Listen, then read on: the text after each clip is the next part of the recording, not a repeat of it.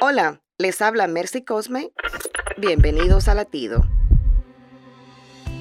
No hay mal que dure 100 años ni cuerpo que lo resista. Aunque en estos días nos sirva de consuelo, no es bíblico. Lo que sí leerás en la Biblia es, Él en el momento preciso todo lo hizo hermoso. Puso además en la mente humana la idea de lo infinito. Otra traducción dice, puso eternidad en sus corazones. ¿Será esa la razón de esforzarnos por alargar nuestros días aquí en la tierra?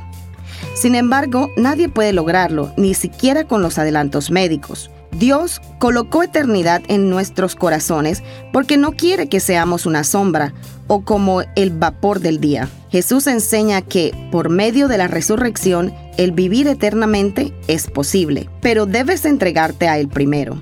¿Te atreverías a hacerlo? Latido les llega a través del ejército de salvación.